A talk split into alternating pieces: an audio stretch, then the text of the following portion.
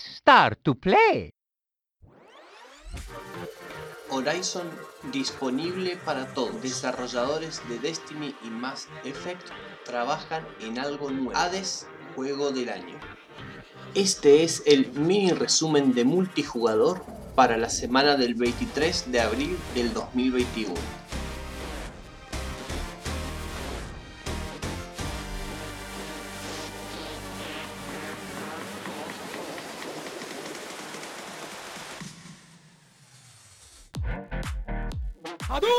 Play at Home, el programa lanzado por Sony durante la primera parte de la cuarentena en el 2020, continúa alegrando la vida de los usuarios de PlayStation 4.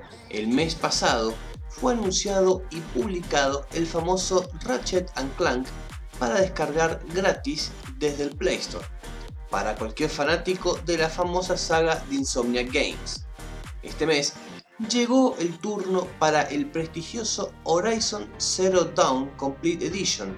El título, desarrollado por Guerrilla Games, estará disponible tanto para la PlayStation 4 como para la PlayStation 5 hasta el próximo 15 de mayo. Esta es una gran oportunidad para probar este juego, que fue uno de los más aclamados de la pasada generación y que funcionará como una previa para calentar motores y palpitar la tan esperada secuela que está anunciada para el 2022 en el catálogo PlayStation 5. Mediante posteos en sus redes sociales, Sony Interactive Entertainment y Firewalk Studios anunciaron una asociación editorial. Hoy, nos alegra poder anunciar nuestra asociación con Sony para el desarrollo de un nuevo y original título multijugador.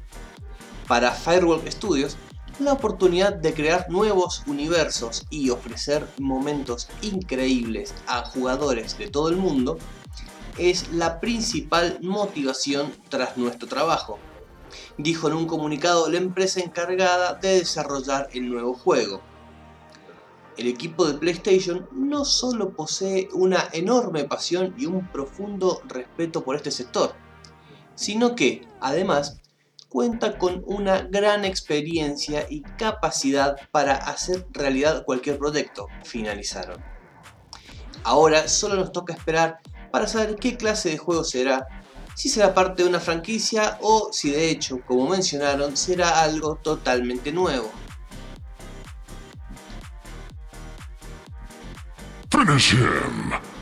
Recientemente fue revelado el listado de los juegos ganadores de los premios DICE Awards 2021, en donde figura como gran ganador Hades, el juego del año. El juego desarrollado por Supergiant Games logró de esta forma el máximo galardón otorgado por el evento anual de videojuegos que premia a los mejores productos de la industria. De esta manera, Hades, que es un juego de rol de acción roguelike, logra un merecido premio luego de ser nominado en diferentes categorías en otros premios, entre los que se encuentran los prestigiosos Game of the Year.